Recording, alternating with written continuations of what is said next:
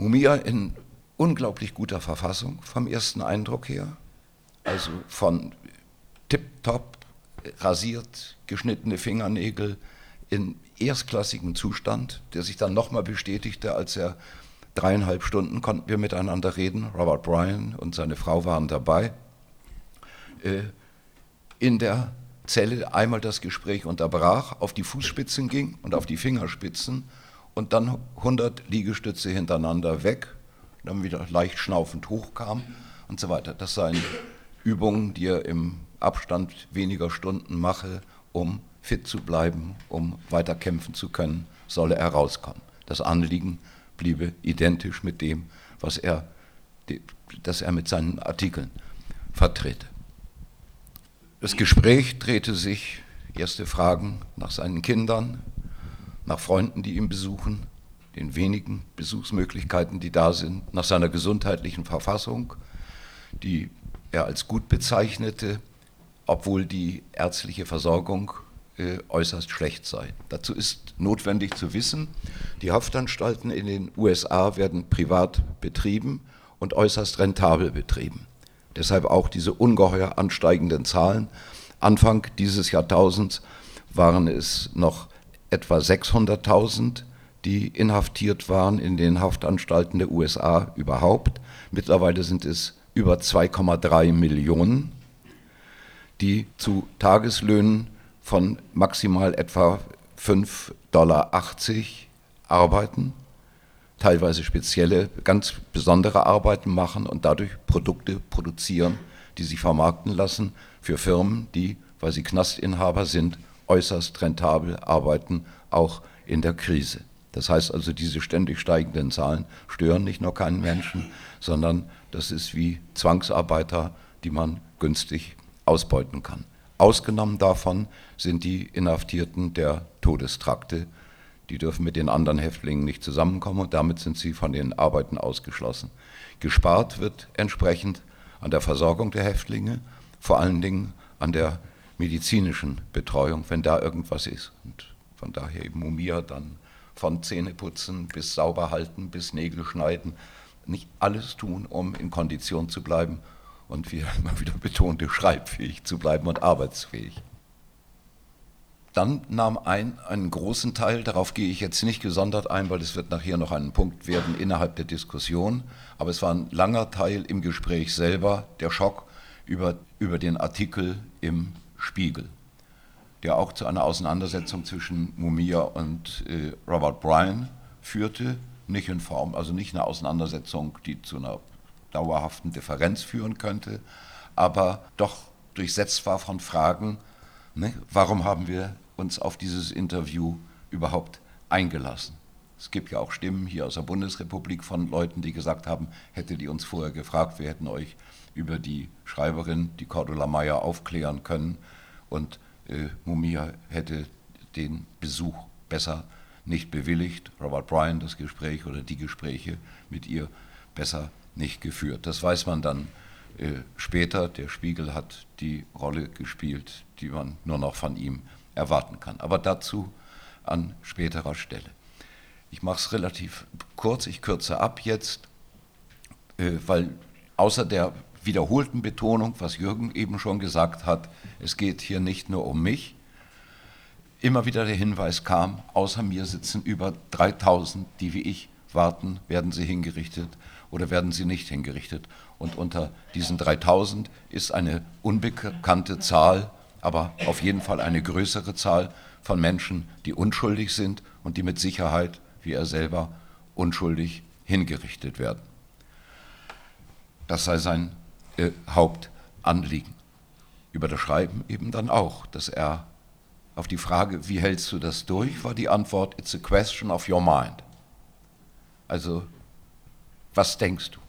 Ne? Setzt du dich weiter auseinander mit dem, was draußen läuft? Nicht? Und machst du das vor Dingen ohne Rücksicht auf die Konsequenzen, die das, für dich, äh, die das für dich selber haben kann. Auch darauf werden wir in der Diskussion vielleicht noch kommen. Das betrifft in erster Linie Obama. Wer die letzten Artikel in der jungen Welt, die letzten Kolumnen verfolgt hat, weiß, wie schonungslos er abrechnet mit dem, was Obama äh, gemacht hat im Hinblick auf die Gesundheitsreform, wie er da zurückgewichen ist im Hinblick auf Afghanistan. Und das betrifft nicht zuletzt auch die Erwartungen, ob Obama sich eventuell für Häftlinge wie ihn einsetzt. Keine Rücksicht darauf. Nicht? Er schreibt sich selber, er schreibt sich frei, auch für den Fall eben, dass er hingerichtet wird. Hat zu dem Zeitpunkt auch klar geäußert, hat gesagt, es kann eine Frage sein von wenigen Wochen, wahrscheinlich nur von wenigen Monaten. Und dann äh, war es unser letztes Gespräch.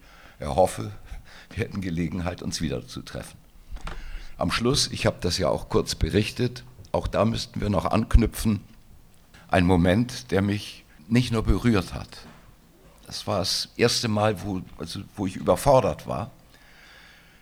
Auf die Frage, ob er denn neben der politischen Auseinandersetzung auch Raum habe, sich mit kulturellen Fragen, mit Fragen der Kunst und so weiter auseinanderzusetzen kam statt einer Antwort ein Kram. Er hatte schon vorher einmal, um zu zeigen, welche Klamotten er drunter hatte und auch um die Schussverletzung zu zeigen, die er bei, der, bei dem angeblichen Polizistenmord erhalten hatte, äh, diesen Overall halb ausgezogen.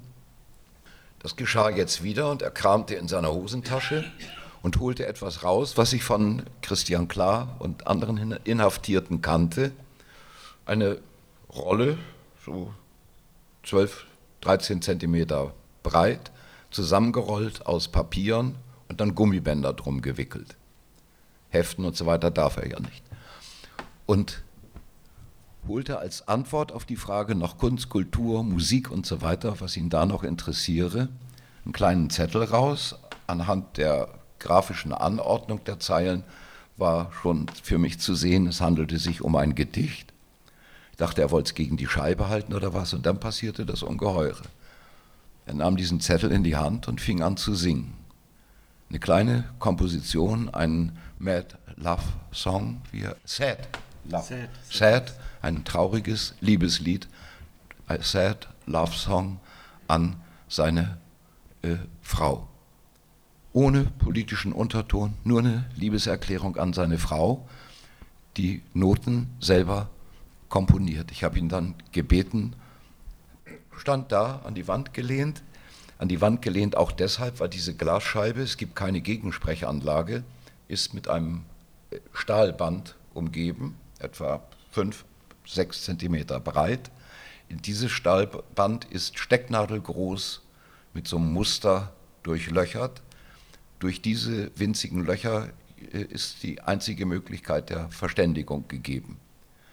Damit ging er also an die Seite dieser, dieser Scheibe, lehnte sich gegen die Wand und sang mit leichter, mit einer hohen Baritonstimme, mit ganz leicht und unbeschwert dieses Lied. Also ein Liebeslied im Todestrakt. Man kann sich das überhaupt nicht vorstellen. Und ich habe ihn dann gebeten, ob er mir das auf irgendeine Weise zukommen lassen kann. Und das geschah. Ich bekam von ihm sowohl den Text, Jürgen kennt es als Kopie, als auch die Noten. Die Noten so schön geschrieben, als seien sie gedruckt. Und das ist auch wohl ohne Beanstandung rausgegangen in einem Brief an Dear Brother Rolf. Und was wir gemeinsam überlegen können, was wir schon andiskutiert haben. Der erste Gedanke war, ob man das vielleicht Harry Belafonte geben würde, dass der das singt, damit wir es auch sozusagen vermittelt bekommen in akustischer Form.